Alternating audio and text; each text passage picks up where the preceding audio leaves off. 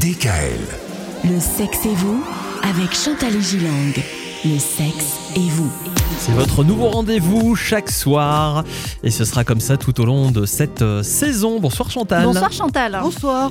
Alors on était déjà ensemble la semaine dernière. hein. Pour celles et ceux qui nous rejoignent aujourd'hui, sachez que vous pouvez retrouver tous les rendez-vous avec Chantal sur le www.radiodkl.com. On a commencé à parler de la sexualité de l'enfant parce que ça commence très jeune la sexualité chez l'enfant. On parlait notamment euh, vendredi eh bien, de l'autostimulation chez les jeunes déjà dès l'âge de 5, 6, 7 ans. Euh, voilà, là on va grimper en âge, on va partir euh, chez les préadolescents. Là on imagine qu'il se passe encore beaucoup plus de choses. Oui, parce que à cet âge-là, l'image corporelle et l'estime de soi continuent de se développer ou pas, si ça se passe mal, Mhm. et, et- et sont influencés par les changements qui accompagnent le début de la puberté et, le- et les réactions de l'entourage. Aussi bien l'entourage euh, des parents, des adultes, que également des enfants du, du même âge. Donc à cet âge-là, ils connaissent le fonctionnement de la sexualité et de la reproduction humaine. Et il faudrait à ce moment-là les sensibiliser aux pratiques sexuelles sûres et aux méthodes déjà de contraception.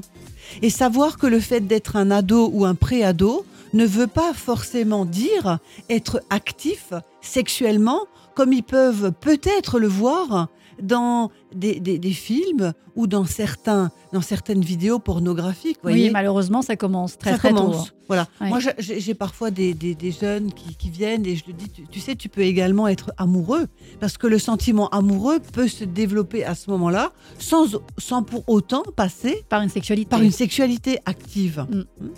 Donc il y a- il y, a beaucoup de, à cet âge-là aussi, beaucoup de sentiments d'ambivalence. C'est-à-dire, ils ont à la fois des comportements d'enfants, parfois, ils veulent encore être des gamins, des enfants, etc.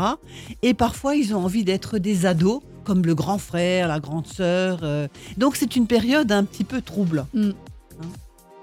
Alors, on peut quand même s'inquiéter. Je, reviens sur la notion de pornographie et j'insiste auprès des gens qui nous écoutent, euh, qui, peuvent, euh, si l'enfant a vu des images pornographiques ou a assisté à un rapport sexuel en- entre des adultes euh, fortuitement ou a été involontairement initié par des enfants plus âgés, il peut, par exemple, se masturber de façon compulsive voire même délaisser les centres d'intérêt, le sport, les amis, les copains, pour entièrement euh, s'adonner à cette autostimulation. Ça c'est un peu une déviance. Alors ça, c'est un peu, c'est un petit peu quelque chose qui devient problématique. Je n'ai peut-être pas envie de dire déviance, mais euh, se masturber à cet âge-là, c'est normal, mais d'une manière compulsive, dénote une problématique, notamment affective.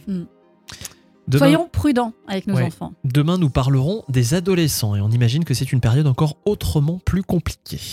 Retrouvez l'intégralité des podcasts Le sexe et vous sur radiodkl.com et l'ensemble des plateformes de podcasts.